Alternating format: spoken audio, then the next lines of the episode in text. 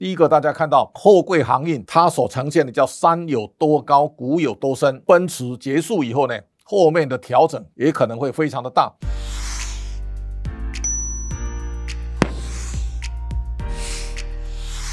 各位财讯的观众朋友，大家好，我是谢金河，欢迎再度收看老谢开讲。这个礼拜，我们看到，在美国的 CPI 五月份达到八点六趴之后呢，引发的全球的股灾，道琼指数呢跌破了三万点。那么，我们看到美国股市喋喋不休，也引导全球出现一个巨大的跌势。来看看美国的 CPI 八点六，而它的 PPI 是十点八。如果以这个情势来看呢，台湾的 CPI 三点三九，而我们的 PPI 呢到十四。台湾有很多的动涨的措施，那么现在剪刀差相对来的大，这是台湾在面对未来我们可能要高度关注的。我们来看，在这个礼拜当中啊，台股呢跌破了原来的一万五千六百一十六点的低点，最低来到一万五千三百五十七，这个是已经破底的走势了。那大家要高度的关注，台股跌破连线呢，现在是遁入了空头市场，修正的空间到底有多大呢？来看看几个关键的指标。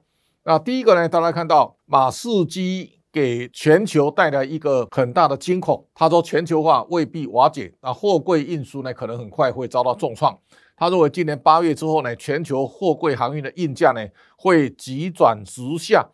这个是一个长边的效应，台湾呢会在这个效应当中啊也受到很大的影响。那么在二十七号要出席的杨敏跟二十九号要出席的长荣海运呢，股价在这一周啊都出现非常惨烈的下滑。我们看到马士基预告全球的货柜运价呢从八月反转，哦，最近大家也注意到了很多的长约啊，现在都在酝酿要修改这样的一个运价的一个修正呢。大家很可能会想到，过去的两年它出现一个历史上从来没有见过的巨大的波浪。如果大家回头看长荣海运的股价，最低是八块九，最高涨到两百三十三块。长荣海运呢，今年原来预估可以赚的 EPS 七十块，如果到八月反转的话呢，今年、明年、后年的获利到底会呈现什么样的修正？这个是知识体大的事。也换句话说呢，过去这两年当中的所有的极度好的产业。在景气的反转之后呢，它呈现了一个缓压，我相信这个落差会非常的大。这样的景气循环的产业呢，会招来非常巨大的影响哈。那我们可以看到中经验呢公布，我们五月份的 PMI 啊降到两年的新低啊，八大产业的全数都下滑，产业对未来看法也不尽相同。我们看到童子贤特别提到，他说正向看下半年景气只会更好，不会不好。刘阳伟呢告诉大家，下半年景气会比想象中来的要好。美国的修正现在看起来，拜登所面临的压力是大的。我们可以看到，美国的很多的舆论啊，对未来的景气的反转，大致上都非常的保守。IMF 呢是下修全年的经济成长，也包括现在很多的机构呢都认为。会出现停滞性的膨胀，大家对未来的景气的下滑充满了高度的预期。那么这个情况呢，到底会不会发生？拜登总统最近特别讲到，他说不见得。最大的关键，大家可以稍微想象一下。上个礼拜我们特别提到了，进入到下半年之后呢，尤其到第四季，中国将面临二十大，美国呢有其中选举。现在拜登所支持的民主党的候选人，很多地方在初选都呈现落败的景象。台湾呢，我们也面临的地方选举，所以你下礼拜你看到台电电价的调涨，政府现在非常保守，因为我们只要油电双涨，通常都会对政治带来非常巨大的波澜，所以现在执政党也非常的保守来看待这个事。好，我们面对国际的情势的演变，我们给大家提供几个关键的指标。第一个呢，大家一定要非常注意油价的走势，石油价格如果。下不来，问题难解哦。那大家也可以看到，WTI 是最高啊，是涨到一百三十三点四五哦，北海布伦特呢一百三十九点四七。上个礼拜五呢。油价 WTI 最低跌到一百一十点四八，代表市场上有降温的一个心理的预期。但是从长期的油价的走势来看呢，油价如果不回档，通膨的压力呢不会降温，所以大家一定要特别盯住，一个是布伦特的油价，一个是西德州的油价，现在都在高档，这个高档也是造成现在的股价一直没有办法落底非常重要的关键。所以油价的高涨，大家可以看到零售的汽油的价格现在冲过五块美元以后，有有些州啊大概到七。块钱以上。虽然张喜也特别预告，美国通膨呢八月就会下滑。这个八月下滑最大的关键是美国跟中国都有政治上的考量。我们来看几个关键性的指标。第一个呢，刚才所看到的。油价一定要下来，这是重中之重。第二个就是美元如果不断的往上走高，也代表其他的货币呢都会呈现贬值。这个礼拜美元指数到一百零五点七八八啊，它不断的往上飙高。这个时候大家看到新台币呢，我们经历了过去三年大幅的升值，台币这一回到二十九点八四五，大家一定要特别注意，在日元贬到一百三十五点五七的情况下。台币会不会再呈现另外一波的跌势？如果台币再出现一个贬值的态势的话呢，对台股可能会带来相对不利的影响。那现在对美元来讲，最大的核心呢是美国不断的升息，升息之后呢，第三个很重要的指标叫做殖利率。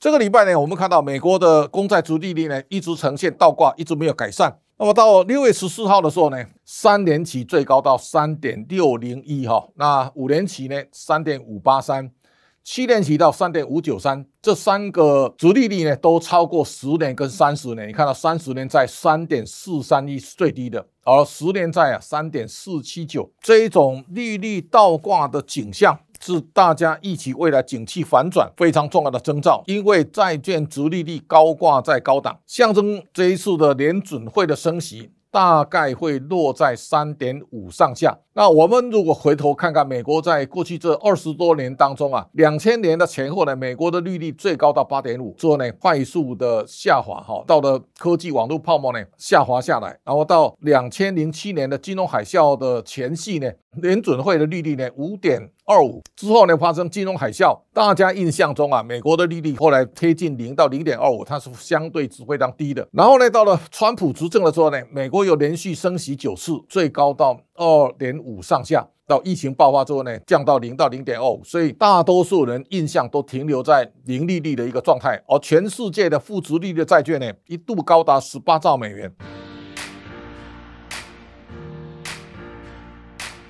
现在这个公债值利率拉高以后呢，第一个呢，美国会跟全世界形成高度的利差，也包括中国，中国的十年债现在。跑不过美国了，全世界的热钱回流到美国去了哈，所以这个大家也可以看到，新兴市场受到很大的压力，而美国股市啊不断的往下跌，这个一下跌之后呢，到我们看到以南韩来做一个代表，韩元呢是大幅的贬值，最低跌到一千两百九十三点四哦。那大家看到这张表，南韩的股市呢已跌幅超过二十八趴了，最高从三三一六下来。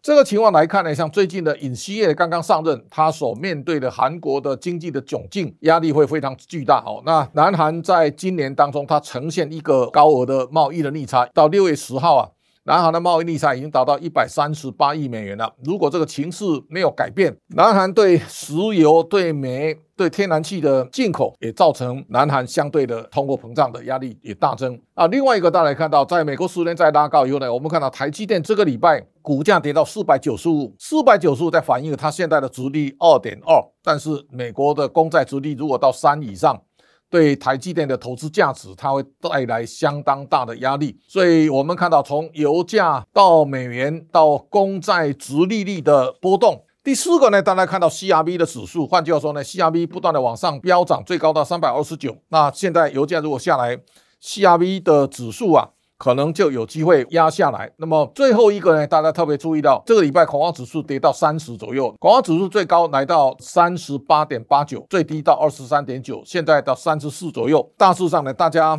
都在看，他说恐慌指数如果没有达到四十，那么股市很难有强劲的反弹。在这个回合当中啊，整个市场的熊市时间到底会拉得多长？现在的升息的循环啊，才刚刚起步。换句话说呢？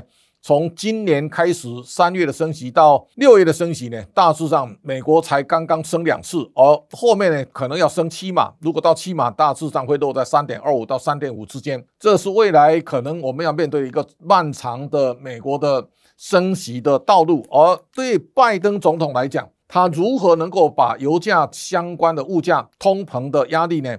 把它舒缓下来，我相信这是拜登总统未来最重要的关键的一个考量哦。那你可以看到整个市场波动当中，我们经常会记得华尔街的百年的名言：行情总在绝望中诞生，在半信半疑中成长，在憧憬中成熟，在乐观中毁灭。那现在到底是不是到一个相对绝望的关键时刻？见仁见智，所以我们常讲，在调整的过程当中呢，摸底相对是困难的。第一个，大家看到货柜行业它所呈现的叫山有多高，谷有多深。奔驰结束以后呢，后面的调整也可能会非常的大。那巴菲特在过去呢，每一次摸底他都非常成功。他这一次在第一季的账面上损失达到六百五十亿美元，连股神巴菲特呢，都会在这一波的熊市当中啊。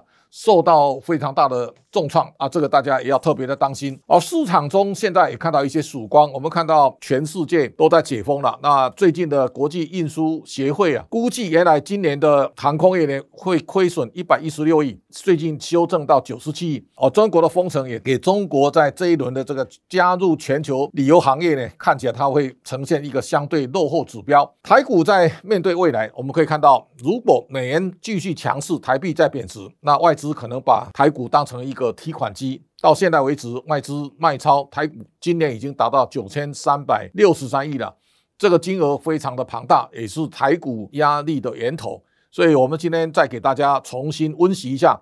未来面对国际情势的巨大变动，台股的探底现在最坏有人看到一二六八二，但是台股基本面相对还是好的。那么我们会不会这么悲观？大家往下看下去哦。这当中啊，大家一定要记得，美元如果继续强势，全世界就不会安宁。第二个呢，我们看到油价如果下不来，通膨不会降温。第三个呢，我们要特别注意到。恐慌的情绪呀，不要再升高，否则的话，看起来也会造成一个大家更大的压力。第四个，债券值利率呢，到了三点五附近，如果再往上走高，那对未来世界可能也是另外一个杀戮。最后呢，大家特别要看到，包括 CRB 都是大家值得关注的几个重要的指标，盯好指标，然后做好重要的风险控管。我相信这是面对未来通膨调整当中啊。大家一定要关注的几个重中之重的重点。